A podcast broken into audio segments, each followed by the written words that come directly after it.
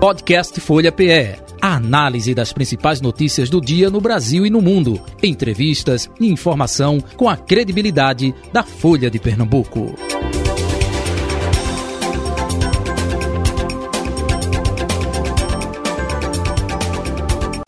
Folha Política.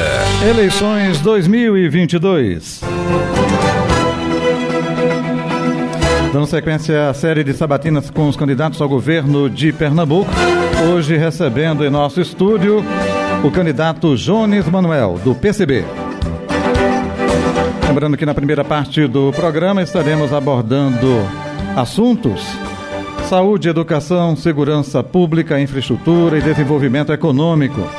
Na segunda parte do programa, estaremos falando de política partidária. Na bancada da Rádio Folha FM, Renata Bezerra de Mello, Roberta Jugma, Edmar Lira, colunistas de política e também do Persona aqui na Folha de Pernambuco. Um resumo do currículo do candidato, Jones Manuel, professor de História, 32 anos, comunicador, educador popular e youtuber. Jones Manuel tem mestrado em Serviço Social, Começou a militância política há mais de 10 anos na comunidade da Borborema, zona sul do Recife. É militante político do PCB e foi lançado como candidato ao governo de Pernambuco para as eleições deste ano. É com ele que a partir de agora iremos ouvir suas propostas, projetos. Candidato Jones Manuel, bom dia, prazer tê-lo aqui na redação integrada da Folha de Pernambuco. Seja bem-vindo. Bom dia, Jota. Bom dia a todo mundo que está acompanhando a gente, a todo mundo que está aqui no estúdio. É um prazer é, ter mais essa oportunidade de debater os problemas fundamentais de Pernambuco e do nosso povo trabalhador. Muito bem, vamos, é, primeiramente, como eu faço com todos os candidatos e candidatas, né? por que o senhor quer ser governador de Pernambuco, hein? Eu acho que a gente precisa ser governador de Pernambuco porque nossa candidatura é a única candidatura que é diferente das demais, né? Como eu costumo falar, nós não somos filhos de político, não venho de uma família tradicional, não tenho um sobrenome chique, não sou de uma família rica, né? Nessa eleição, todos os candidatos que estão aí são de famílias que já foram governo é, em algum momento da história pernambucana, os Lira, os Coelhos, os Arrais, os Campos, os Cabral e por aí vai. E aí Pernambuco tem vários problemas fundamentais que nunca foram resolvidos e parte desse problema é historicamente o poder dessas oligarquias, dessas famílias, né? A gente precisa de um trabalhador, a gente precisa de uma trabalhadora no governo que não só apresente um programa para a classe trabalhadora, como conheça a realidade da classe trabalhadora. Recentemente, o senhor Anderson Ferreira, só para dar um exemplo, deu uma entrevista e foi perguntado como é que se ele já andou de ônibus, como é que ele fazia para sair de prazeres para Igaraçu de ônibus. Ele riu, debochou e falou que anda de carro dando a entender que nunca andou de ônibus na vida. Ou seja, uma pessoa que nunca pegou um ônibus lotado, que não pegou o metrô, que não sabe o que é procurar trabalho, que não sabe o que é a escola pública, que não sabe o que é o serviço do SUS na ponta, nunca vai conseguir governar de verdade para a classe trabalhadora. E nessa eleição, a única pessoa que conhece essa realidade, a única chapa que consegue apresentar um programa para a classe trabalhadora e ser formado por trabalhadores, comigo e minha vice, Raline Almeida, é a nossa chapa, é a chapa do PCB. Muito bom. Vamos agora com é, Roberta Jugma, hoje começando, né? Olá, é, rodízio aqui do, das perguntas. É. Bom dia, Roberta. Bom dia, candidato Jones Manuel. Bom dia, de Malira. Bom dia, Renata Bezerra de Mello. Bom dia, Jota Batista. Bom dia a todos que estão aqui no estúdio. Bom dia aos nossos ouvintes. Candidato, é, o senhor costuma dizer que o senhor é o único candidato que, se colocar um vem, é o único que sabe se deslocar realmente na cidade do Recife. Os outros só sabem andar de carro, o senhor acabou de dizer isso. Com relação à questão do transporte é, coletivo, qual é a meta que o senhor tem para melhorar o transporte coletivo, em especial o metrô do Recife, que todo dia é, causa é, problema. A gente tem realmente poucos é, trens operando, a situação é muito caótica. E qual seria a solução, uma vez que o senhor realmente anda de transporte coletivo? Excelente pergunta, Roberto. Agradeço muito. Veja.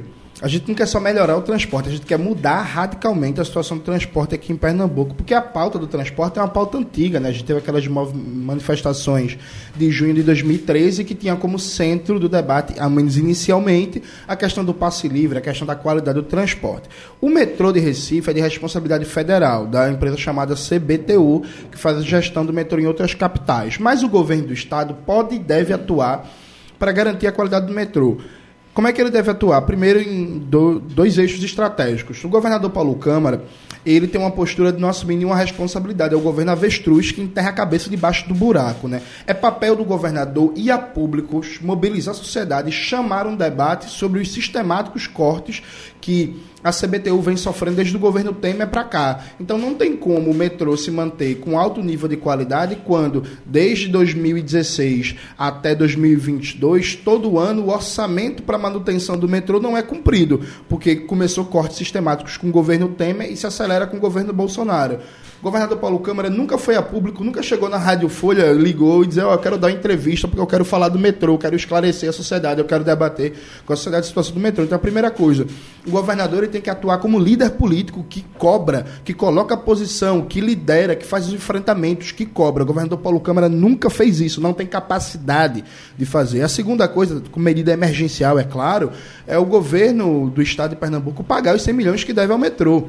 Né? Existe é, é, aquele bilhete integrado, que é sistema de transporte rodoviário e metrô, e aí você tem várias e várias denúncias, estudos, reportagens, falando como sistematicamente a, a porcentagem daquela passagem integrada que deveria ir para a Metrorec, o governo do Estado não paga. Além disso, o governo do Estado tem uma política de subsídio, ou seja, redução de impostos para o sistema rodoviário, para as empresas de ônibus, e não tem para o metrô.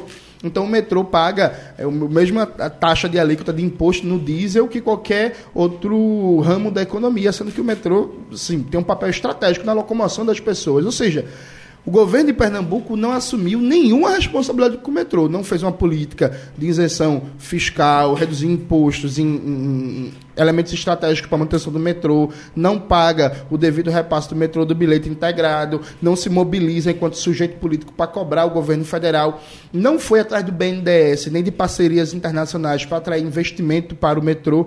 Então, assim, acho que a primeira coisa que a gente vai fazer é o metrô é federal mas aqui tem governo e a gente vai assumir a responsabilidade de chamar esse debate, de procurar apresentar soluções de viabilidade econômica para o metrô, buscar parcerias para recuperar o metrô e também deixar de dar calote, né? Pagar o que o governo do estado deve à Metrorec.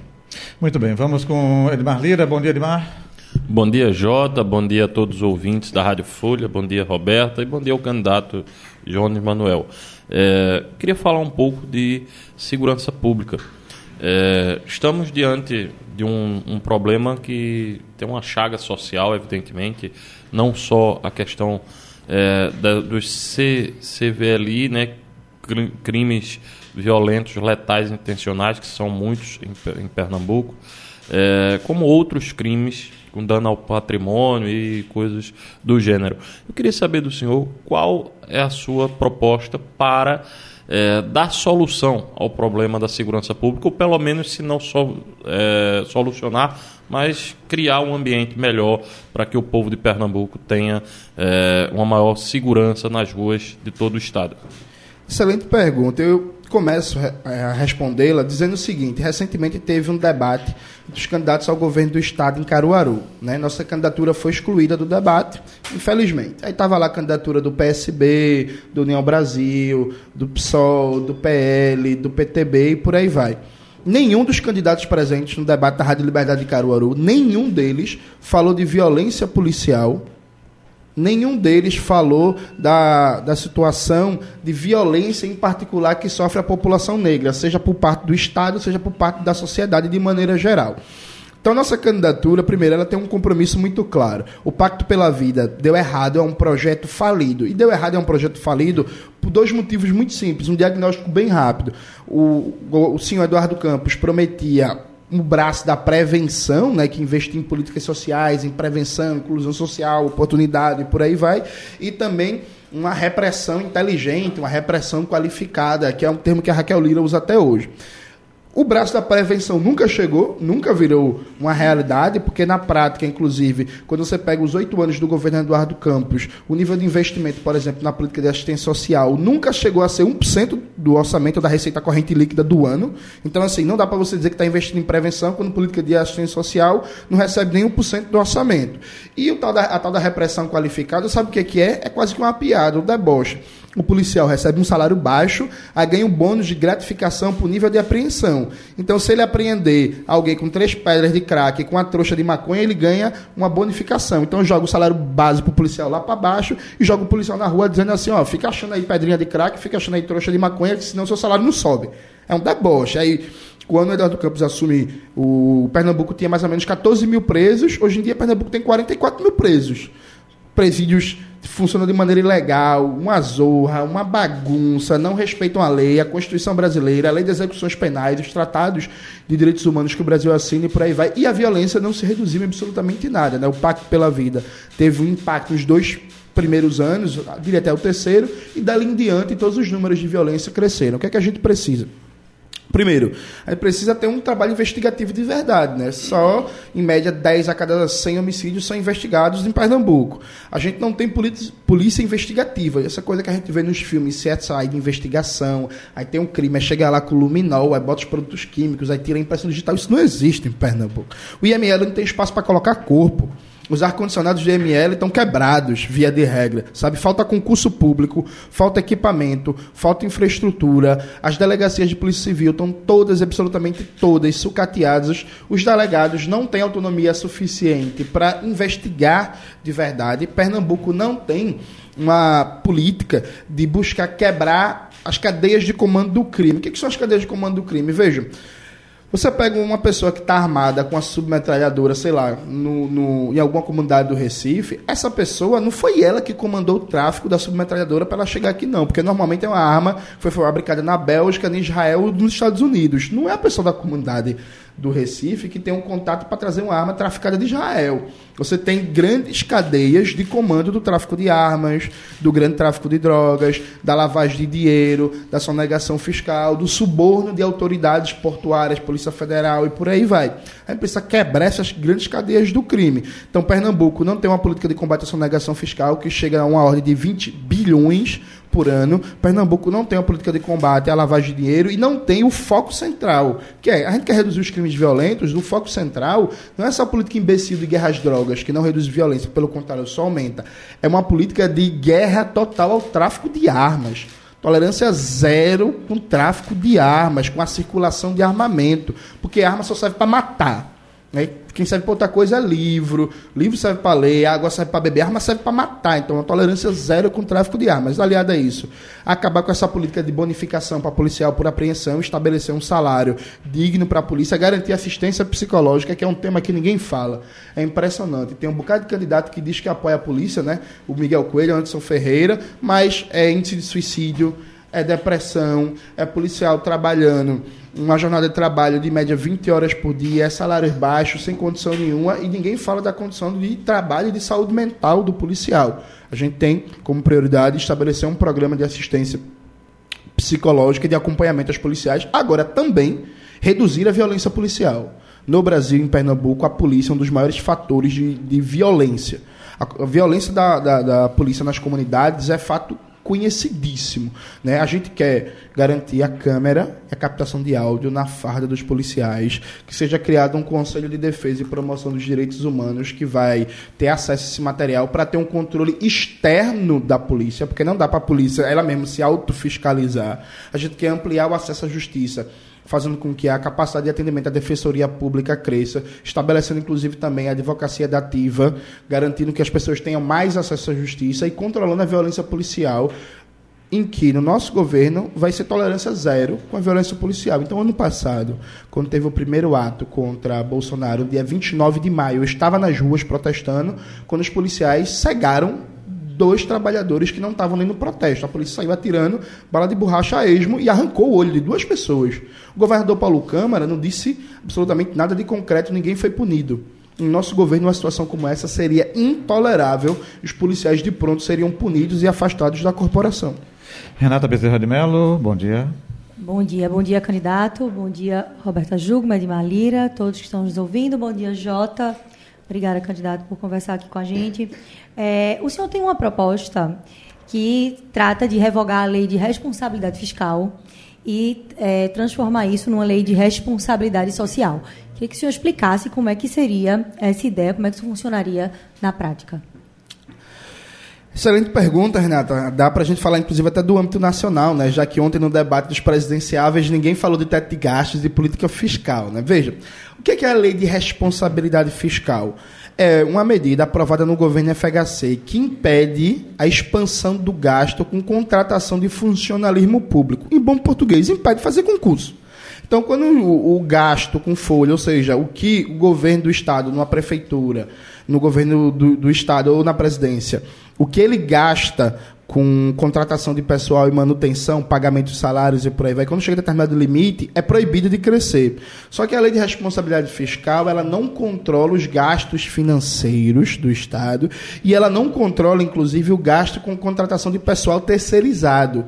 Então, quando chega no limite da lei de responsabilidade fiscal, você não pode fazer mais concurso, não pode aumentar o gasto em folha, mas você pode contratar um OS que é uma organização social, que é uma entidade que de organização social não tem nada, é só o nome, é uma entidade de direito privado que deveria não ter lucro, mas na prática tem. Você pode contratar um OS para gerir o serviço público, mas você não pode fazer concurso. O que, é que a gente defende? A gente entende que falta hospital, falta professor, falta enfermeiro, enfermeira, assistente social, psicólogo, fisioterapeuta, terapeuta ocupacional, fonoaudiólogo e por aí vai nos serviços públicos, porque a gente tem uma lei que desde o governo FHC, que nunca foi revogada, dos governos do PT, está impedindo a contratação necessária de funcionalismo público. E a gente quer funcionalismo público, trabalhador público, serviço público para atender as necessidades da população. Então, a lei de responsabilidade social seria revogar os dispositivos da lei de responsabilidade fiscal que impedem a expansão do serviço público e garantir que a, o orçamento público seja usado para construir direitos sociais universais. Vou dar só um exemplo para vocês. Toda eleição aparece os candidatos dizendo assim, né? Por exemplo, eu acho muito engraçada a propaganda, né? Parece que Petrolina e Caruaru são dois paraísos na Terra, né? A gente brinca que é o Jardim do Éden em Pernambuco, né? Que a Raquel Lira fala do jeito de Caruaru que não tem problema e o Miguel Coelho fala de outro jeito de Petrolina que não tem problema. Aí o que, é que eles fazem? Ah, não, é, é, a Raquel Lira, por exemplo, fala assim, não, quando eu fui prefeita de Caruaru, eu construí 5 mil vagas de creche. Não, tranquilo, precisava de quantas? Precisava de mais de 40 mil. Percebe? Então toda eleição tem a política do melhorismo, que é precisa de 200 escolas. Aí o, aí o governante construiu 5 e sai se orgulhando. Aí precisava de 50 mil vagas de creches. Aí construiu 3 mil e sai se orgulhando. Aí precisava de 10 novas UPAs. Aí construiu 4 e sai se orgulhando. Ou seja, a perspectiva não é resolver o problema. A perspectiva é fazer o número e trabalhar em cima da propaganda desse número. O que, é que a gente defende? Um tipo de amarração de política fiscal, um tipo de é, construção de uma política de Estado em que a gente vá para resolver o problema. Não é possível que a gente ache normal o Brasil nunca ter erradicado analfabetismo. Um país pobre, nosso vizinho aqui do nosso lado, como a Bolívia, acabou, erradicou o analfabetismo em cinco anos. O Brasil nunca erradicou o analfabetismo. O Brasil nunca universalizou o acesso à água potável. O Brasil nunca universalizou o acesso ao saneamento básico. O Brasil até hoje nunca universalizou o acesso de atendimento de média e de alta complexidade na saúde. Nunca, sabe? Em 500 e tantos anos de história. Então a gente precisa partir de uma política máxima. Então o que a gente defende não é ampliar um pouco por isso que eu até dei uma leve, nem, nem corrigida, reformulei, Roberta, quando eu falei que a gente não defende melhorar o transporte, a gente defende mudar radicalmente o transporte. Porque a gente tem que exigir tudo que a gente tem direito da classe trabalhadora, que a gente produz toda a riqueza. Então, o que a gente quer é mudar a lei de responsabilidade fiscal, derrubar o teto de gastos, que é um absurdo, e canto nenhum do mundo tem isso, isso é uma jabuticaba, jabuticaba não, que jabuticaba é até boa, né? Isso é uma aberração à lá brasileira empurrada pelo governo Temer, e a gente quer garantir um tipo de Estado em que seja possível todos os investimentos necessários para criar direitos universais. Agora, não dá tempo da gente desdobrar em maiores detalhes. Agora tem um mito de que não se pode gastar muito porque é, vai acabar o dinheiro, porque o Estado está sem dinheiro para gastar. Isso é falso, isso é mentiroso. O Estado. Não, tem uma previsão também, candidato, um parênteses aí, de que essa lei de responsabilidade fiscal, na verdade, ela evita que um gestor deixe rombos aí no orçamento para o próximo gestor, né? Então isso não deixa de ser uma cautela. Essa coisa de acabar com essa lei de responsabilidade fiscal não deixa aí um risco de que cada gestor volte ali a jogar a, a sujeira debaixo do tapete e deixar para o próximo governante? Na verdade, veja, na verdade não, Renata, porque eu posso até lhe dar um exemplo. O governador Eduardo Campos, quando ele era vivo e governava aqui Pernambuco, ele fez uma farra de isenções fiscais. Tanto que nos oito anos do governo Eduardo Campos, se você comparar, o crescimento da economia sempre foi maior que o nível de arrecadação. Porque era um crescimento baseado em isenção fiscal, em guerra fiscal com outros estados.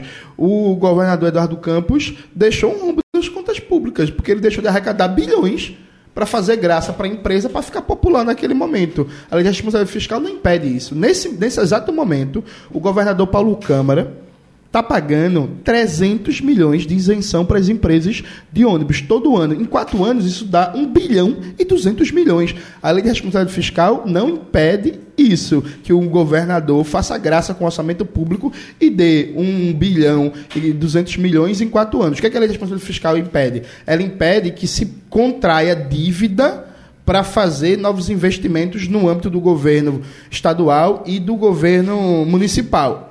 É uma medida interessante em alguns aspectos, mas não em outros. Porque, por exemplo, se eu pego um empréstimo, né? Tô, tô com a receita corrente deprimida, né? Tô em situação de déficit. Aí eu pego um empréstimo para fazer um investimento, depende do investimento, porque se é um investimento para, por exemplo, construir 50 mil moradias populares, esse investimento ele vai ativar a economia, ele vai gerar emprego e vai inclusive potencializar a arrecadação. Então é um investimento que tem um potencial de se autopagar. Então, assim, tem até um, um dispositivo aí interessante, dá para a gente pensar, discutir, debater. Agora, não proibir totalmente o investimento, tem que se ver que investimento a gente está falando. Roberta Schugman. Eu queria voltar a um assunto que eu já perguntei aqui a Miguel Coelho e a outros candidatos, é, com relação ao arco metropolitano, porque existe um embate aí grande. Os ambientalistas são contra a construção do arco metropolitano, porque diz que pega uma área ali verde, uma área de aldeia, e o pessoal desenvolvimentista acredita que o arco metropolitano é a solução para resolver a questão é, da, do afogamento ali do trânsito do Recife, da região metropolitana. Eu queria saber é, qual é a sua opinião com relação ao arco metropolitano. Roberta, veja, eu vi essa conversa de solução para a questão do transporte na época da Via Mangue, né? Quando desmataram, é, destruir, fizeram uma destruição ambiental gigantesca, a desculpa era que a Via Mangue era a solução para o trânsito de Recife. Né? Eu também ouvi essa desculpa de que era a solução na construção daquela arena Pernambuco e da suposta cidade que teria em volta, que falaram que isso ia trazer adensamento urbano para aquela área e ia desafogar Recife. Então, veja, é, é, o governo do PSB ele, ele se caracteriza por ser um governo que não escuta a sociedade que não governa junto aos movimentos sociais, às universidades, aos sindicatos, aos especialistas. Eu sempre costumo falar que a inteligência de Pernambuco, as universidades pernambucanas, os pensadores e pensadores de Pernambuco estão banidos desse governo, não tem participação no governo. E o debate do arco metropolitano é isso. Veja, é mais um projeto faraônico de um gasto bilionário que não foi debatido com ninguém com a devida profundidade, que não foi colocado para reflexão de todas as pessoas atingidas, que causa sim um impacto ambiental gigantesco e que investe numa lógica de tentar ampliar as vias de circulação de transporte rodoviário. Percebe? Isso não vai desafogar o trânsito. O que, é que vai desafogar o trânsito e melhorar a, a, a a circulação na cidade, algumas medidas básicas. Primeiro, a gente precisa ter um transporte de qualidade, para que as pessoas deixem um carro em casa, as pessoas que têm carro. Ninguém, alguém que está ouvindo a gente nesse momento, alguém de verdade, olha para o transporte de Recife e pensa assim: poxa, esse transporte é tão bom, vou deixar meu carro em casa e vou de barro macaxeira, sabe? Ninguém faz isso, é um deboche. Então, assim, primeiro a gente precisa ter um transporte digno, de qualidade, que funcione, que seja eficiente, que seja barato. Até hoje, até hoje, não colocaram ar-condicionado em todos os ônibus. Eu era menino quando começou essa promessa. Não, vamos colocar ar-condicionado em todos os ônibus. Para mais de 10 anos. Nenhum ar-condicionadozinho colocaram, percebe? Então, a primeira coisa, tem que garantir transporte de verdade, digno, de qualidade, para reduzir é, o peso do transporte rodoviário. Porque as pessoas só vão deixar o carro em casa quem tem, quando o transporte for de qualidade. Segunda coisa, a gente precisa salvar o metrô de Recife e garantir projetos de mobilidade como VLTs, pensar em transporte sobre trilho leves, que tem um impacto urbano menor e consigam dar mais mobilidade à população. Isso dentro de um projeto de reforma urbana. Porque, veja, hoje Recife, o urbanista de Recife é uma construtora que manda, faz o que quer e desquer, né? Eu não, eu não sei nem se pode falar o nome da construtora, mas é aquela que fez aquelas torres gêmeas horríveis ali no, no começo Recife Antigo, que aquilo ali tudo foi legal Aquilo tudo foi legal. Inclusive, no governo da gente, a primeira coisa que a gente vai fazer é estabelecer uma auditoria em várias intervenções urbanas recentes, como aquelas torres gêmeas e o que foi feito no caso de José Estelita, que inclusive eu estava lá participando do Ocupa Estelita protestando contra aquele absurdo. Então a gente tem que pensar um projeto de reforma urbana que faça com que a cidade, o espaço urbano, seja para as pessoas, para o consumo, de, para girar a economia, para a vida cultural e coletiva da cidade, e não a cidade para carro, para carro, para carro com obras ineficientes. Veja bem, recentemente, na chuva, morreu uma mulher no, no túnel, uma senhora no túnel, porque começou a chover, estava três dias chovendo, a prefeitura do Recife e o governo do estado não tiveram a capacidade de interditar um túnel que estava alagado, a mulher foi passar pelo túnel e morreu.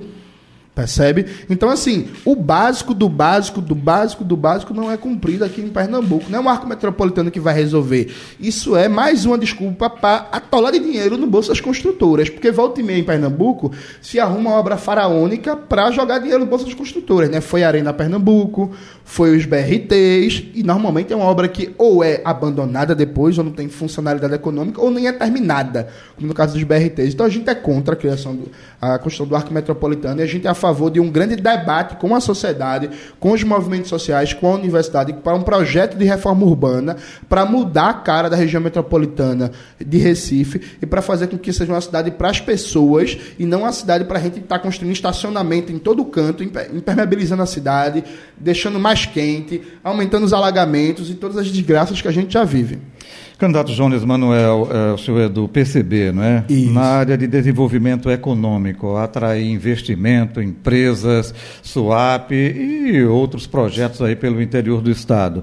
Como o senhor é, tem proposta, projeto para angariar desenvolvimento econômico, já que vocês defendem o comunismo?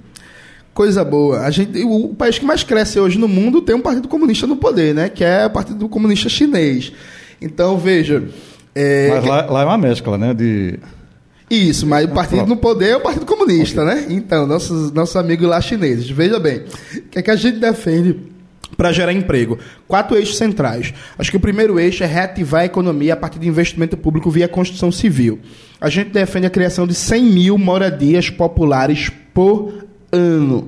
Recife e Pernambuco têm um déficit urbano cada vez maior, cada vez mais pessoas morando na rua, pessoas sem casa, pessoas em moradias precárias. Segundo dados do IBGE, Pernambuco tem 300 mil imóveis abandonados que não cumprem sua função social, que estão atolados de dívidas de impostos. A gente poderia imediatamente pegar esses imóveis, fazer um grande projeto de requalificação, de reforma, de melhoras a partir de mutirão de trabalhadores, de cooperativa de trabalhadores da construção civil e contratando pequenas e médias construtoras. As grandes a gente quer muita conversa não, as pequenas e médias sim, e fazer um grande mutirão de construção de moradia popular na perspectiva de 100 mil moradias populares por ano. Isso já ia dar um, uma injeção de emprego na economia de maneira significativa, consequentemente emprego, salário, renda, aumento do consumo nos serviços, no comércio, né? porque o trabalhador que está empregado, a trabalhadora, vai no salão, vai na academia, bebe uma cervejinha, enfim, esse tipo de coisa. O segundo eixo central é uma política para garantir renda maior no agreste no sertão a partir da reforma agrária. Né? Hoje, Pernambuco não tem uma política de reforma agrária, inclusive fica o PSB e a Marília Reis brigando pelo nome do doutor Miguel Arraes, mas nenhum dos dois honra o nome de Miguel Arraes defendendo a política de reforma agrária, né? Só quem defende essa eleição é a gente.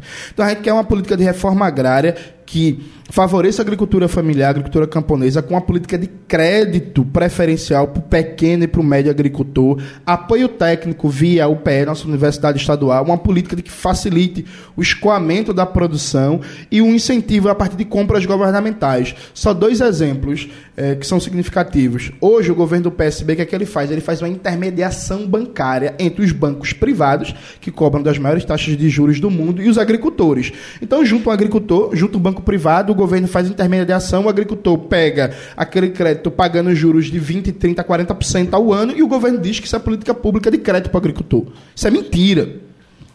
Quem, isso é mentira. O agricultor está preso aos juros asfixiantes do banco privado. A gente quer uma política de crédito e a gente quer garantir escoamento. Tivemos recentemente em Bezerros, conversando com a população lá, no lançamento da candidatura da nossa deputada estadual, Luísa Melo.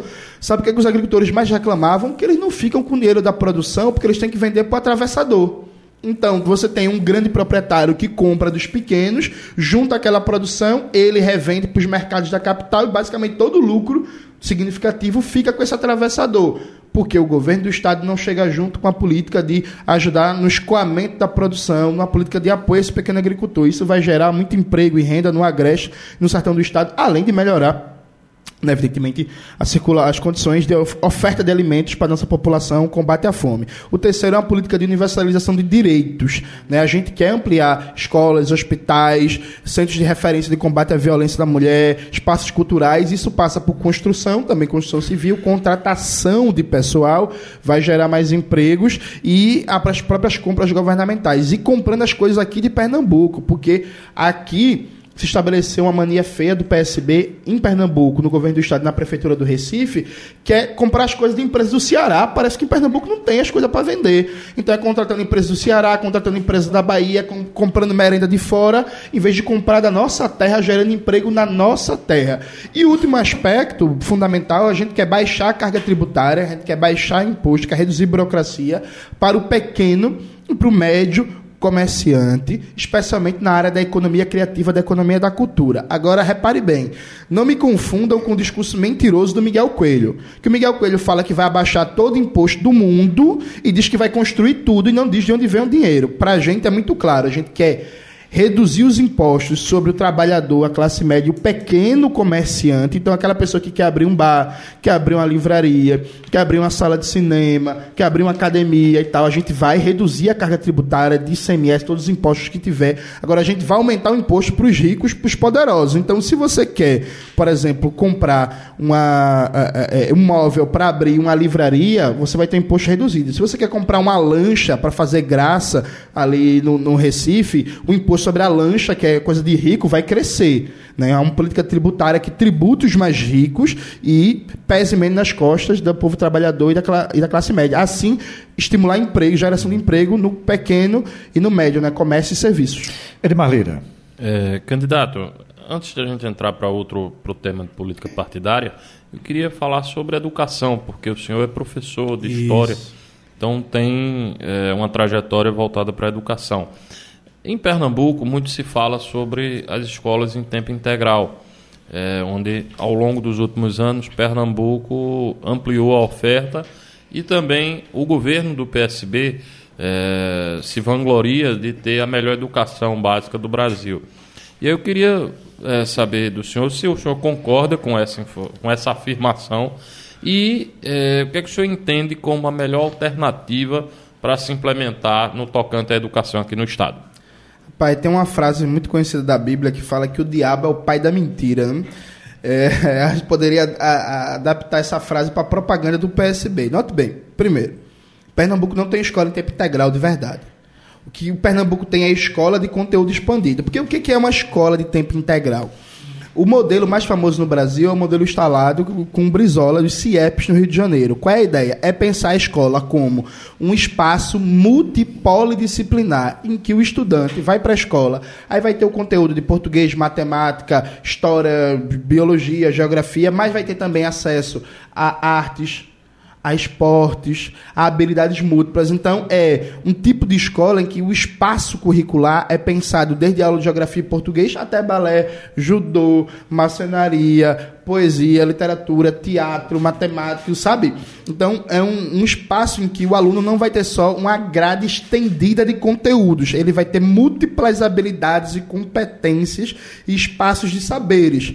Aqui em Pernambuco não existe isso. O que existe é pegar um estudante, jogar na escola e colocar ele para ter 10 disciplinas por dia. Inclusive, muitas escolas tirando a disciplina de arte para colocar empreendedorismo. Sabe? Esse é o modelo. Então, assim, a gente não tem uma escola de tempo integral. Aliado a isso, a escola de tempo integral deveria ser um espaço de acesso a direitos deveria ser um espaço com psicólogo, com assistente social, com fonoaudiólogo, com terapeuta ocupacional, para que essa escola seja uma espécie de distribuidor para acessar outras políticas. Então, tem um psicólogo que trabalha na escola, pelo código de ética da categoria, esse psicólogo ele não pode clinicar na escola, mas ele pode perceber, não, ó, eu acho que aquele aluno, aquele estudante está com sinais de que pode ter depressão, pode estar tá com problemas em casa, vamos encaminhar para um serviço especializado então, pensar a escola como esse acesso de direitos e também uma escola em tempo integral, ela exige uma estrutura adequada, né? Você vai jogar o estudante o dia inteiro na escola, ele precisa de um bom refeitório, ele precisa de um espaço para tomar banho, de biblioteca, de, de laboratório, de espaço de arte, de espaço de teatro e por aí vai. O que é que acontece aqui em Pernambuco? Veja. A coisa mais comum que é pegar uma escola normal, como era antes, fazer reforma nenhuma e dizer que a escola é tempo integral. Foi o que fizeram com a minha escola, ensino médio, Augusto Severo. Eu estudava lá, era uma escola normal. Aí depois, sem fazer reforma nenhuma na escola, colocaram como escola de tempo integral. Então isso é falso. O governador Paulo Câmara, para você ter uma ideia, ele prometeu construir 200 quadras poliesportivas em 2014.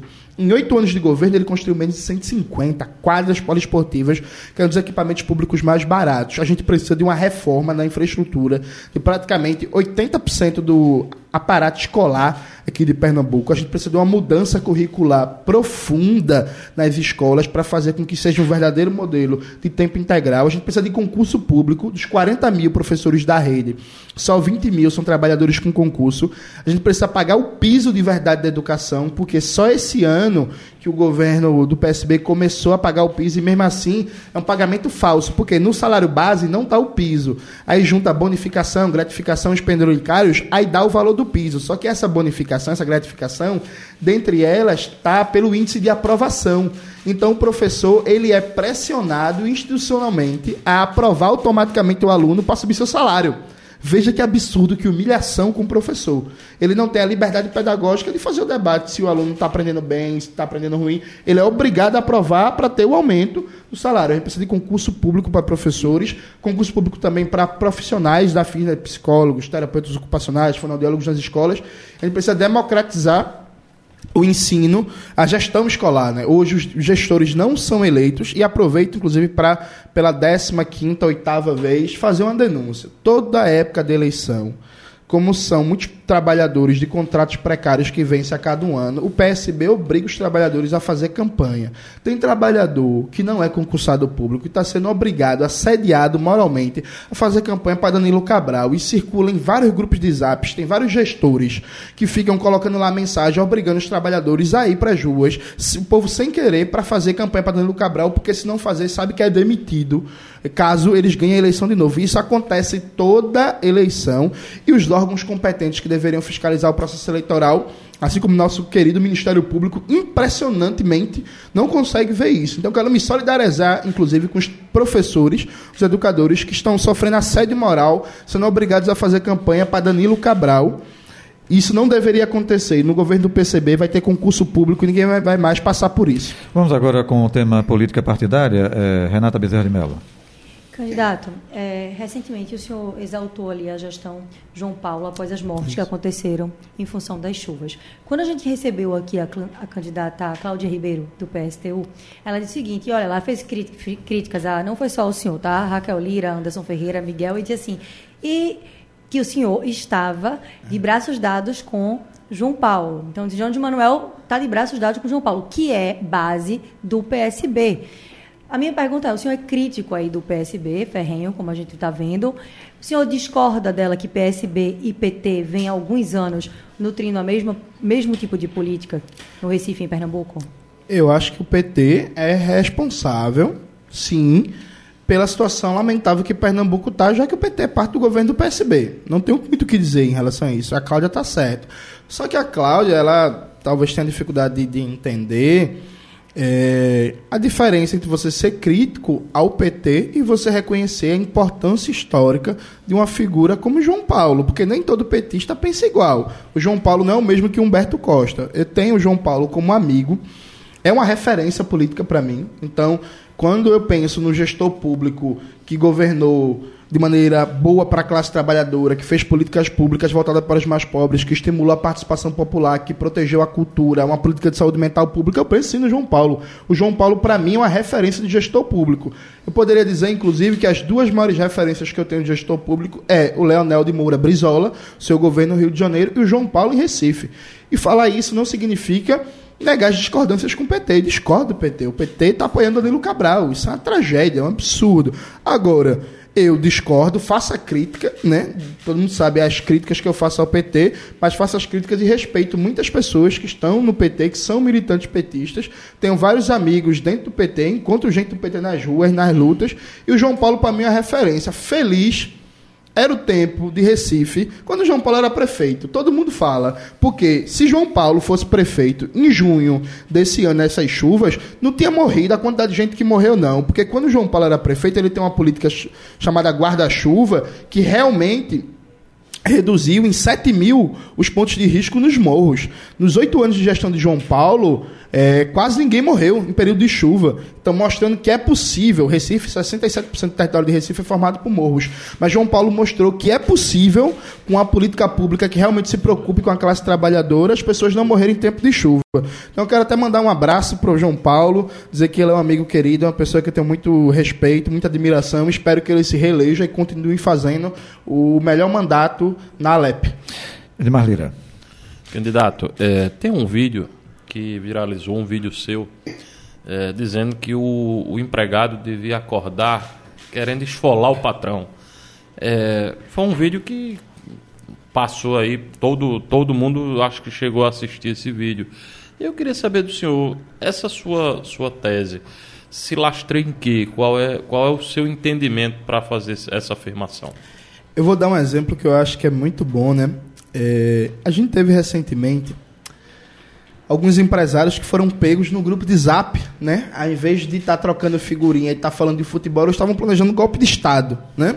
E aí estavam falando de matar os outros, de morrer gente. Tinha um desses empresários aí, que eu não vou lembrar o nome desses fascistas, que ele falou que tinha que correr sangue mesmo, que era isso e tal. Foram. Agora receberam uma visitinha da Polícia Federal, né? Sabe por que esses empresários querem pregar um golpe de Estado? Porque na visão deles, impedir a vitória de Lula, e nem estou dizendo que eu concordo, atenção, mas na visão deles, impedir a vitória de Lula é a melhor forma de continuar retirando direitos trabalhistas, de continuar precarizando as condições de trabalho, de continuar rebaixando salários. Então, é um tipo de gente que tem uma mentalidade que ele não quer pagar salário mínimo, não quer pagar férias, não quer pagar décimo terceiro, não quer pagar licença maternidade, quer que a pessoa trabalhe 14 horas por dia sem reclamar. São carniceiros exploradores do nosso povo e que odeiam o Brasil. Atenção. Esse povo nem aqui vive. Aparece aqui de vez em quando, mas está em Miami. Então não gosta do país, não gosta do povo, não gosta da cultura, odeia tudo que é brasileiro. Tanto é assim que quando pegou fogo no Museu Nacional lá no Rio de Janeiro, não teve quase doação nenhuma desses burgueses, desses milionários, né? Mas quando tocou, pegou fogo lá na França, no inferno de longe, do outro lado do Oceano Atlântico, foi um bocado de empresário brasileiro fazer doação para o Museu Francês, percebe? Essa é a mentalidade dessa gente. Então, veja, esse povo não vale, como diria o ditado popular, o que o gato enterra. Eles são inimigos do país. Eles promoveram a contra-reforma trabalhista, que piorou muitas condições de trabalho, promoveram a contra-reforma da Previdência, promoveram o teto de gastos, e durante a pandemia fizeram mobilização contra as políticas sanitárias necessárias para salvar a vida do nosso povo. O Brasil tem só 3% da população mundial e teve 11% do mundo das mortes com Covid. Repetindo, o Brasil tem só 3% da população mundial e teve 11% das mortes do mundo pela Covid. O que, é que isso significa? Isso significa que teve uma política genocida. Essa política genocida não foi só do Bolsonaro, não. A política genocida foi do Bolsonaro, que é um lixo fascista, genocida e bandido, mas foi também desses empresários.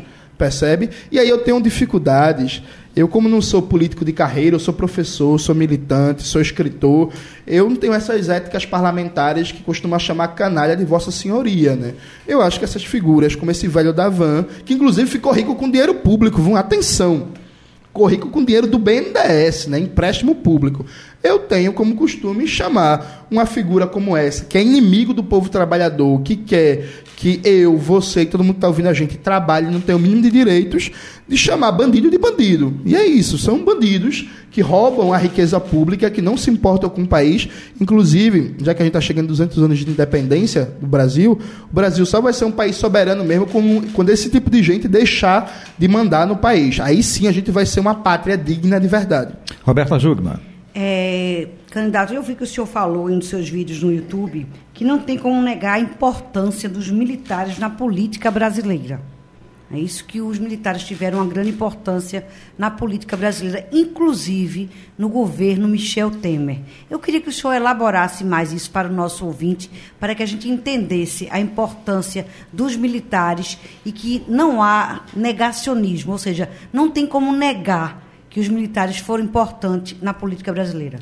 É uma ótima pergunta, Roberto. Inclusive, aproveito para destacar que no debate ontem dos presidenciáveis, ninguém citou o golpismo dos militares. Né? Faltou nossa candidata Sofia Manzano do PCB no debate para fazer essa denúncia, essa crítica. Veja, quando eu falo da importância dos militares, é no sentido de que na vida política nacional, durante toda a história republicana, o fator militar teve um papel central. A República no Brasil, a rigor, nasce com um golpe militar. Né? Se a gente fosse rigoroso, é isso. Ó. República nasce com um golpe militar a chamada Revolução de 30, que levou o senhor Getúlio Vargas ao poder, tem um forte protagonismo militar. O Estado Novo, embora uma ditadura com civil à frente, foi uma ditadura militar. Quem mandava ali no aparato do Estado era o Góes Monteiro e o Filinto Miller. E recentemente. Qual é a questão? As pessoas só começaram a olhar para os militares com o governo Bolsonaro. Mas qual é a tese que defende o Pedro Maren, que é jornalista da revista Ópera e o melhor especialista em questão militar do Brasil, e eu sigo a análise dele.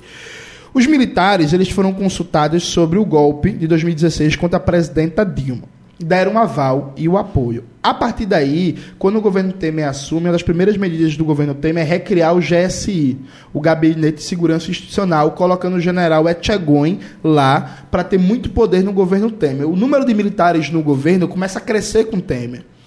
Pela primeira vez, desde que foi criado, o Ministério da Defesa foi colocado nas mãos de um militar, não de um civil. O Ministério da Defesa foi criado no governo FHC e, tradicionalmente, sempre era um civil que comandava a pasta. No governo Temer foi um militar. E aí teve aquela intervenção no Rio de Janeiro, comandado pelo Braga Neto, que é vice do Bolsonaro, né?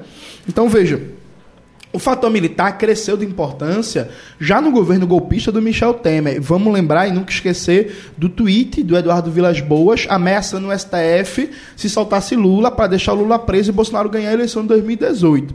Qual é a preocupação da gente? Bolsonaro e os militares, hoje o governo Bolsonaro é o governo mais militarizado da história, né? Tem mais de 7 mil militares e é tanto milico que ninguém sabe ao certo o número de militares que tem no governo. Alguns falam em 7 mil, outros em 8 mil, outros em 10 mil e por aí vai. Bolsonaro e os militares, eles têm uma unidade de interesse nesse momento, mas os militares têm projeto próprio. Há um risco, sim, de um golpe dos militares no Brasil. A gente vem denunciando esse golpismo. Por quê? Não é um golpe para deixar Bolsonaro no poder. Não é um golpe de Bolsonaro, é um golpe dos militares. Por quê? Porque hoje, uma dos, um dos maiores escândalos de corrupção da história brasileira é o quanto os militares estão roubando o nosso país. Estão roubando dinheiro público.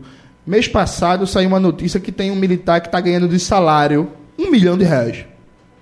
Os militares estão ganhando muito dinheiro, furando o teto constitucional do funcionalismo público, estão roubando vários ministérios, estão se apropriando de várias estatais.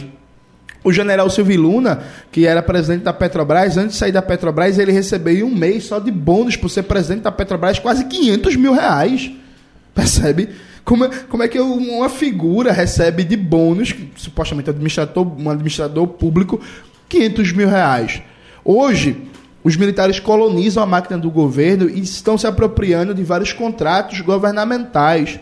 Então tem muito militar ficando rico porque o militar abriu uma empresa, especialmente a empresa de construção civil, pega um contrato com o governo, de repente a empresa que era nada está com contratos bilionários, está se formando o que eu gosto de chamar de uma burguesia de farda.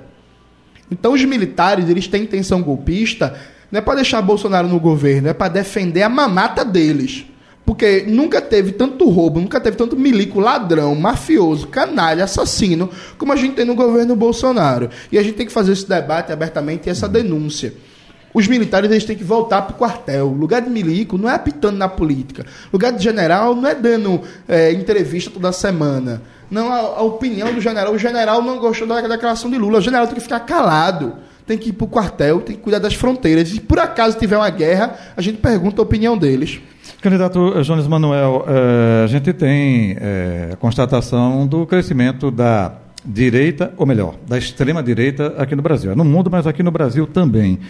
É, isso também não é um pouco de culpa da esquerda.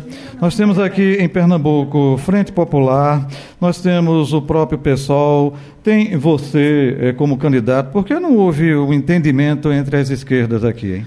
Veja, é, o crescimento da extrema-direita é culpa da burguesia que financia a extrema-direita, né? Sabe, como foi que a extrema-direita cresceu, disparou no Brasil? Foi quando a Aécio Neves disse que não ia aceitar o resultado das eleições e o Geraldo Alckmin, que agora é parceiro de Lula, ficou insuflando, liberando catraca no metrô junto com a Rede Globo para fazer protesto contra a Dilma. Aí ali começou aqueles protestos pedindo voto da ditadura militar, não sei o quê, por aí vai que deu no bolsonarismo, que inclusive foi a grande tristeza do PSDB, né? Porque o PSDB queria dar um golpe na Dilma, achando que quando a Dilma caísse, o PSDB ia assumir o protagonismo do processo político brasileiro. Quem assumiu foi o Bolsonaro. Vale lembrar que aqui de Pernambuco, inclusive, o Bruno Araújo foi parte do governo Michel Temer, o Mendonça estava lá, esse povo todinho que caiu meio que no ostracismo. Então, veja, quem criou a extrema-direita no Brasil foi a direita e a, a grande mídia, o empresariado e por aí vai. O Jorge Paulo Leman que é um dos homens mais ricos do Brasil, financiou a Vera, esses grupos de extrema-direita, esse MBL. Esse, esse povo aí que está só tendo mandato caçado porque só faz o que não presta. Esse, esse povo do MBL para surgir foi largamente financiado pelo Jorge Paulo Lema. Mas quando a esquerda fica fatiada, não, for, não fortalece também isso, né? Aí eu concordo. Aí a gente chega no ponto estratégico. Eu acho que a gente deveria ter sim saído juntos numa frente esquerda, PSOL, PCB e o P.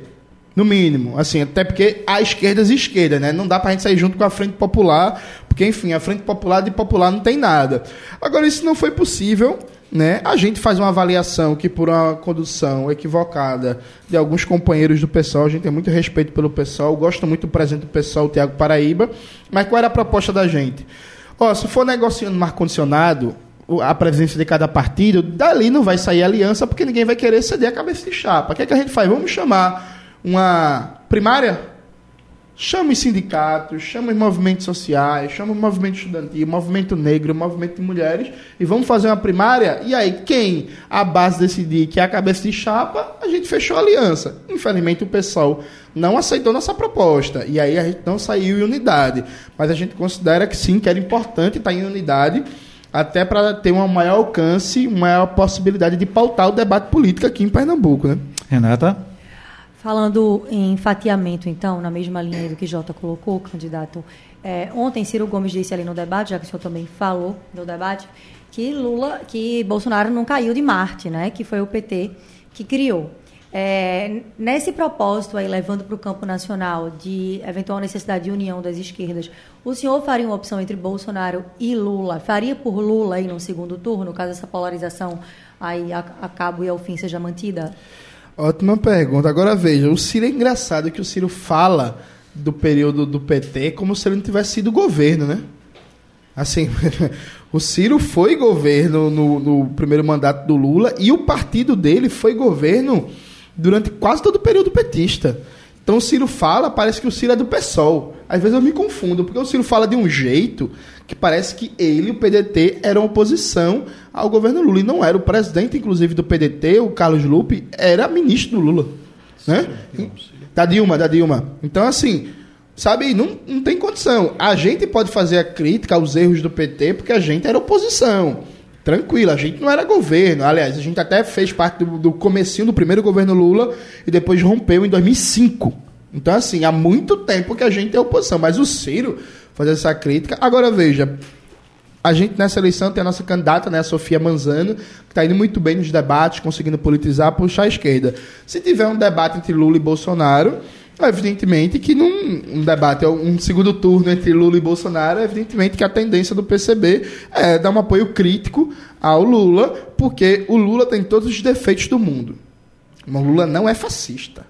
É aí onde o Ciro Gomes erra. Quando o Ciro Gomes tenta criar uma igualdade entre Lula e Bolsonaro, ele está igualando um democrata, porque é isso que o Lula é, que tem todos os defeitos, todos os vícios, fez um governo que tinha corrupção sim, fez um governo para as empreiteiras, para o agronegócio, não realizou nenhuma bandeira histórica da esquerda, da classe trabalhadora, mas o Lula é um democrata. O Bolsonaro é um fascista. O Bolsonaro ele foi para o Jornal Nacional e ele negou que imitou as pessoas asfixiadas, né? Ele imitou várias vezes. As pessoas já esqueceram o que o Bolsonaro fez em Manaus. Em Manaus as pessoas estavam morrendo e Bolsonaro mandou dar cloroquina para as pessoas, as pessoas morrendo sufocadas. Aquilo ali foi o mais próximo que a gente viu do experimento nazista no Brasil de câmera de gás. Percebe? Bolsonaro quis matar as pessoas durante a pandemia. Repito, o Brasil tem só 3% da população mundial. e teve 11% dos mortos para a Covid no mundo inteiro. Então, assim, essa conta não fecha. Por que não fecha? Porque a gente teve um governo genocida. Então, não dá para comparar o Lula com o Bolsonaro. Acho que o Ciro Gomes erra nisso. Sabe, são figuras Lula é um democrata, com todos os vícios e problemas. E, a meu ver, está cada vez pior. Ontem. Você não acha que Ciro foi omisso também? Porque Lula faz uma cobrança ali. Espero que dessa vez Ciro não vá para Paris no segundo turno. Não, mas aquilo ali. Pra não pare... votar no Haddad. Aquilo né? ali parecia uma baixaria, parecia Big Brother, viu? Porque era um alfinetando o outro, um não sei o quê. Eu achei, inclusive, um dos momentos mais patéticos do debate foi dois homens experientes com mais de 40 anos de vida pública aproveitar para ficar um atacando o outro, em vez de falar de Petrobras, que ninguém falou, em vez de falar da PPI, em vez de falar da contra-reforma trabalhista, de direitos trabalhistas, da Previdência, da reforma agrária. Ninguém falou de reforma agrária, sabe? Então, assim, dois homens com mais de 40 anos de vida pública vão para um debate e aí ficam trocando farpinha, parecendo dois adolescentes, em vez de colocar os temas fundamentais, foi patético da parte de Ciro e de Lula. É, Edmar Lira. Na sua avaliação, ainda falando sobre o debate de ontem, na sua avaliação, a estratégia do Ciro seria é, ajudar uma vitória do Bolsonaro para que ele possa ocupar o protagonismo da esquerda a partir de 2023? Porque ficou meio que parecendo que ele, é, ele, ele criticou o Bolsonaro, mas muitas vezes ele foi muito mais duro com Lula durante o debate. Você acredita nisso? Rapaz, eu tenho dificuldade para entender a estratégia do Ciro. é um pouco mistério. Eu não sei o que é que passa na cabeça do João, João Saldanha. Porque, not, bem, é, tem um negócio engraçado. O Ciro veio aqui para Recife em 2020 para se abraçar com o João Campos, né? Dar apoio ao João Campos, aí cobriu de elogios e não sei o quê, numa expectativa de que nessa eleição o PSB estaria junto com o Ciro inclusive o João Campos. Meu amigo, veja, você precisa ser muito menino para você confiar no PSB, porque o PSB não cumpre acordo. Começa por aí. Segunda coisa, precisa ser muito perdido no cenário nacional para não saber que o, PSB, numa eleição, é antipetista, na outra eleição nacional, quando precisa de Lula, ele vira lulista. Isso é assim há muito tempo. Percebe? Aí Ciro, você fica pensando assim, aí Ciro vem, dá o apoio ao João Campos. E Ciro não tem palanque em Pernambuco. Percebe? Então, assim, é uma tática que é uma tática sem sentido desde 2020. Qual foi o ganho que Ciro teve de dar apoio ao João Campos aqui em Recife, ao invés de lançar candidatura própria. Porque na época o Túlio Gadelha, e eu não estou nem defendendo, mas assim, na época o Túlio Gadelha estava no PDT, o Túlio Gadelha queria se lançar candidato a prefeito. Quem sabe um palanque próprio do PDT naquela eleição para prefeito poderia ter gerado é, muito mais dividendos, eleição de vereadores, visibilidade, ou até ganhado, quem sabe, e o Ciro não poderia ter um palanque próprio aqui na prefeitura do Recife. E não tem. Percebe? Então eu acho que o Ciro está muito perdido. Eu acho que, inclusive, o Ciro fala muito de Brizola, mas hoje no Brasil, só quem tem condições de levar adiante o legado de Brizola, as pautas fundamentais como a reforma agrária, uma educação pública é, integral e de qualidade, são os comunistas. Eu acho que o PDT está ficando para trás nessa, nessa tarefa. É, 11 horas e 57 minutos e meio, a gente vai até 59, aí um minuto para suas considerações finais e depois tem o guia eleitoral. Roberta Jugman. É, eu queria que o senhor explicasse aos nossos ouvintes por que o PCB não teve condições de lançar uma candidatura ao Senado. Veja, a gente preferiu focar na nossa candidatura a deputado né, estadual com a Luísa Melo de Bezerros, nossa deputada da Terra. Sigam as redes dela. A Victoria Pinheiro, candidata a deputada federal, liderança do movimento estudantil, diretora da Uni. E a gente tem nossa candidatura ao governo do Estado, né, comigo e com a Raline Almeida. Essa é a nossa prioridade. Mas a gente vai, vai apoiar, vai estar tá puxando voto para a senadora Eugênia Lima, do PSOL. A gente conseguiu estabelecer um acordo com o PSOL nesse sentido. E a gente vai estar junto com a Eugênia. A gente não lançou candidato ao Senado porque a gente quer focar todas as energias nossa estrutura, que é pouco. PCB é um partido que não tem dinheiro, né? Não recebe dinheiro de empresário, nem quer. A gente não tem fundo é, é, é, é partidário. Então a gente quer focar todas as nossas energias. Onde é que vocês estão arrumando dinheiro para a campanha, para a estrutura de campanha? Doação. Doação de trabalhadores, de jovens, de estudantes que querem apoiar, parte da plataforma Quer Apoiar. Então, inclusive, quem quiser acessar lá, www.querapoiar barra Jones Manuel, façam doação, por favor, que é basicamente assim. E aí, mesmo com pouco dinheiro, com pouca estrutura, a gente já vem fazendo uma campanha que está conseguindo pautar vários aspectos do debate, né? É... Candidato, a partir de agora o senhor tem um minuto para suas considerações finais. Pode concluir. E aí, já, já emendando para a conclusão, é, nossa candidatura ela vem conseguindo pautar o debate, ela vem conseguindo trazer as pautas estratégicas, as bandeiras históricas da classe trabalhadora de volta para o debate.